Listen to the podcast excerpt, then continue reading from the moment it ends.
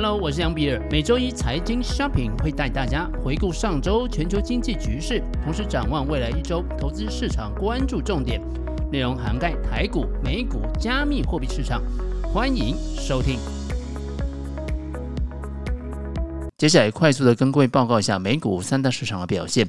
道琼工业指数一个礼拜时间啊是上涨二点零二个百分点，指数现在位置是三万三千七百六十二点。S M P 五百呢是上涨一点八三个百分点，指数现在是四千两百八十二点，也正式啊突破了今年的新高。纳斯达克指数啊是上涨二点零四个百分点，指数现在是一万三千两百四十点，同时啊它也是再创今年以来的新高。台股指数一个礼拜时间是上涨一点二二个百分点，目前指数来到一万六千七百零六点。美债的危机啊已经顺利的解决，那接下来啊就是什么时候能够找到进场点的机会？美股啊，尤其是科技股，似乎呢已经要走出这个升息的阴霾了。因此啊，大家必须要找时间呢，要记得上车了。十年期政府公债殖利率啊，现在位置是三点六八九个百分点，一个礼拜时间是下跌了二点五五五个百分点。两年期的政府公债殖利率啊，现在是四点五一一个百分点，那一周时间是下跌了一点二四七个百分点。三个月的国库券呢殖利率现在是五点三八五个百分点，那一个礼拜时间是上涨一点五六五个百分点。观察联准会升息的几率的 Fed Watch Tool 呢，它六月份呢不升息的几率目前是七十四点七个百分点，而升息零点二五个百分点的几率啊是二十五点三个百分点。比特币的价格呢，一个礼拜时间是上涨一点七个百分点，目前一颗比特币的报价是两万七千一百九十七块美金。以太币呢是上涨了三点七九个百分点，目前一颗以太币的报价是一千九百零二块美金。所以快速的总结一下，美国参议院在接着在众议院之后啊，也通过了将债务上限提高的这个法案，债务违约的风险呢可以说是宣告解决。那非农就业数据也削弱了美国经济啊可能会陷入衰退的预期，也就让美国股市啊有一个走强的机会。同时呢，美国总统拜登呢也已经在礼拜六的时候签署了这个债务上限的法案，债务上限的谈判的双方啊也都能够遵守他们的诺言，可以说是啊。避免了一场危机以及美国经济的崩溃。接着，我们就来看一下美国上礼拜啊一些重要的经济数据，都是跟这个就业人数有关的。美国上个礼拜啊首次申请失业救济金的人数，这个数字啊略有上升，但是啊仍然可以显示出美国的劳动力的需求啊相当强劲。六月一号，劳工部公布的数据显示，截至到五月二十七日的这个当个礼拜啊，首次申请失业救济金的人数增加了两千人，来到二十三点二万人，跟市场的预估啊二十三点五万人来说是略微下降的。截至五月二十号那个礼拜，持续申请救济金的人数基本持平，是一百八十万人。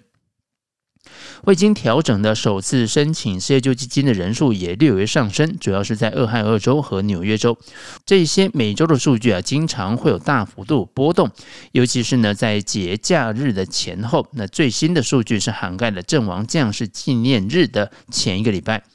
首次申请失业救济金人数的四周的移动平均值呢，减少到二十二万九千五百人，也是啊三月十一号以来啊四周的一个最低的一个水准。首次申请失业金的人数啊，从一月底开始啊有所上升，也就表示啊就业的市场正在逐步的降温。礼拜三所公布的这个数据啊显示啊四月份的职位的空缺数意外的增加，再加上啊失业率啊可以说是已经到了最近的一个低点，显示啊美国劳动力的需求啊其实相当强劲。不过，由咨询公司 Challenger 所公布的这个数据显示，美国的企业今年以来，它宣布的这个裁员人数啊，已经超过了二零二二年的全年。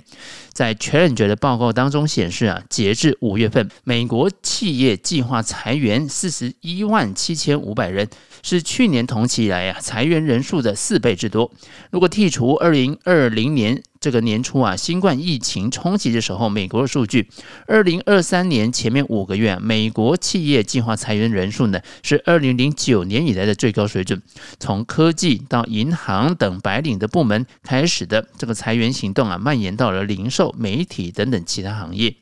这个 Challenge 发现呢，这个科技业仍然是裁员最多的行业。截至五月份的这个一年当中啊，科技业已经宣布裁员十三万六千八百人，已经超过了二零零一年以来的任何一整年的裁员人数。那上一次的高点呢，是二零零一年的十二月，当时的这个裁员总人数啊，达到了十六万八千四百人。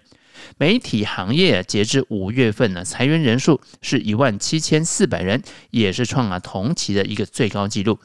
银行业在今年的裁员人数也大幅的增加，截到五月份呢，金融公司已经宣布裁员将近三万七千人，是去年同期的四倍之多。在今年呢，所宣布的裁员当中啊，有半数的裁员的理由呢，是由于经济的形势和成本要控制所导致的。五月份呢，三千九百人的裁员理由，则是因为人工智能。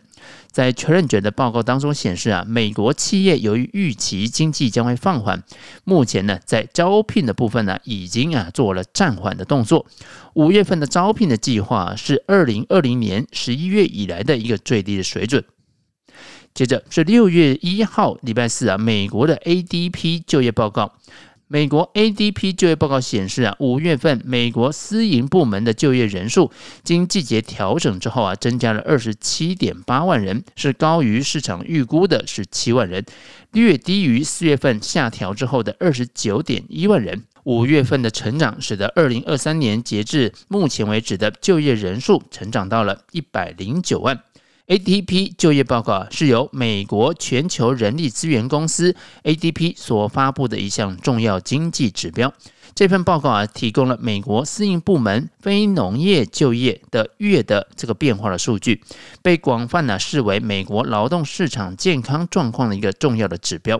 ADP 就业报告啊，通常是在每个月的第一个星期三所发布，是美国劳工部每个月就业报告发布的前两天所公布的。这也就使得 ADP 报告啊，成为市场对于美国劳工部。非农就业报告的一种预测或者是预览，虽然 ADP 报告的这个数据范围啊只限于私营部门，而且有时候跟劳工部的非农就业报告啊存在一些差异，但是啊由于它相对比较及时，还是受到金融市场跟经济政策的制定者的一个密切的关注。ADP 的报告显示啊，从行业比来看。当月就业的这个职位啊，相对是比较分散的。休闲和酒店业新增的就业职位啊最多，达到了二十点八万个；自然资源和采矿业其次，新增了九点四万个工作机会；建筑业新增了六点四万个机会。那贸易。运输和公用事业的职位啊，则增加了三点二万个，而其他服务业，则增加了一点二万个。同时，也有多个行业的工作职位啊出现了下滑，例如制造业的职位空缺呢，减少了四点八万个；金融业减少了三点五万个；教育和卫生服务则减少了二点九万个。从规模来看呢，拥有五百名或以上的这个员工的中等规模的以上公司啊。减少了十点六万个工作机会，而少于五十人的这个小型公司呢，则增加了二十三点五万个工作机会。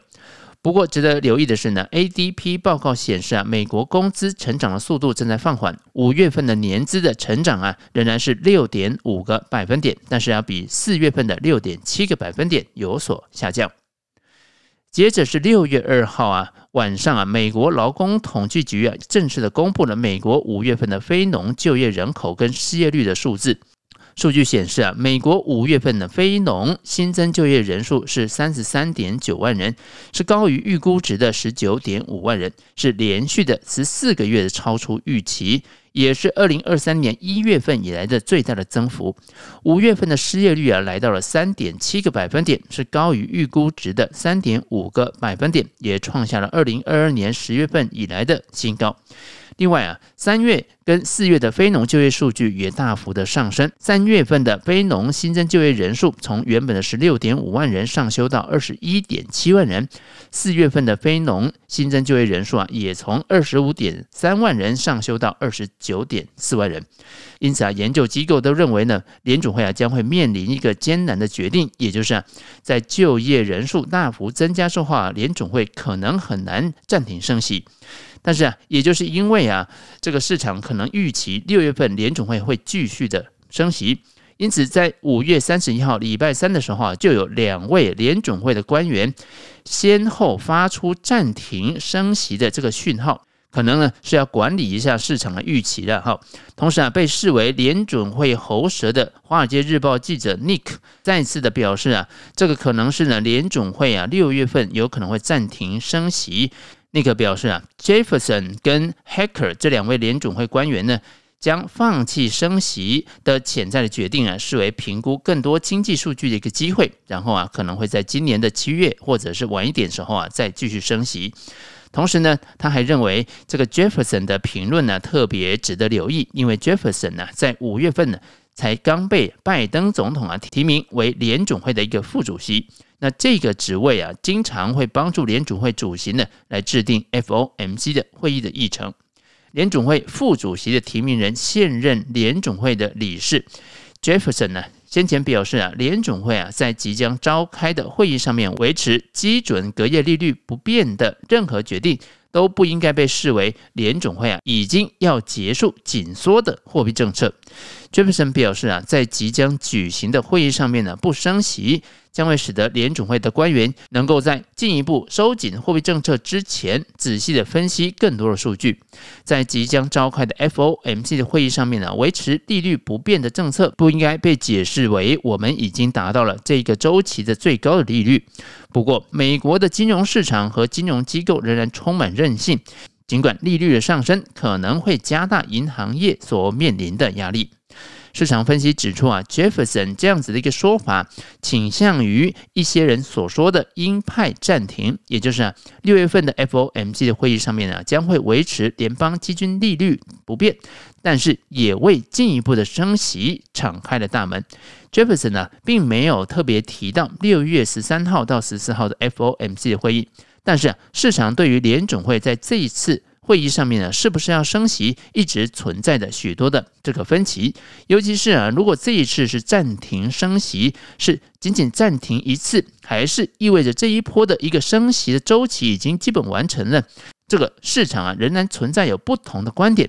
联准会啊，在衡量通货膨胀的主要指标核心通膨 PCE，在四月份呢，仍然是加速的，仍然是超过两个百分点的联准会的目标有两倍之多。Jefferson 承认呢，通货膨胀目前仍然过高。从某些衡量的标准来看呢，通膨增加的速度最近呢一直在减缓。他预期今年剩余的时间呢，经济将会保持低迷，因为美国家庭会花掉在新冠疫情期间所累积的储蓄，而且，信贷变得越来越昂贵，而且呢，越来越不容易申请了。他说啊，在一系列备受瞩目的银行倒闭之后，银行对于借贷的限制。有多严格仍然不确定，而且呢，会随着经济放缓，企业可能开始难以偿还贷款。因此啊，Jefferson 认为，我预计啊，在二零二三年的剩下的时间里面呢，支出和经济的成长将会保持相当缓慢。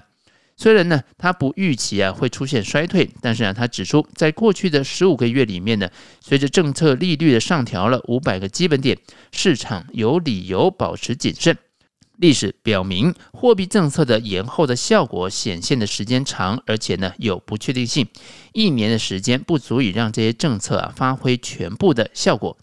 费城联储主席 Hacker 在礼拜三同样表示，联准会需要花更多时间来评估升息的一个综合影响，以及近期银行业压力所可能导致的这个贷款的紧缩。黑客表示啊，我认为我们可以在这一次的会议上啊跳过升息。坦率的说呢，如果我们要进入一个需要采取更多紧缩措施的时期，我们可以每隔一次会议就升息一次。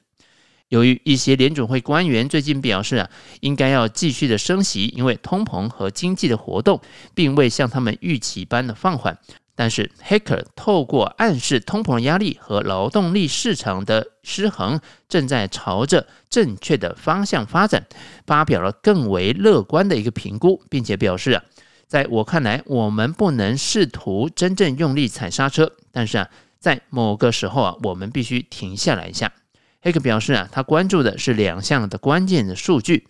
这个礼拜五所公布的五月份的就业报告，以及六月十三号联准会下一次 FOMC 会议第一天所公布的消费者的价格指数。他说呢，我认为我们必须做好准备，我们可能需要做更多的事。我完全知道我们必须这么做，也愿意这么做。但是啊，我想给他一点时间。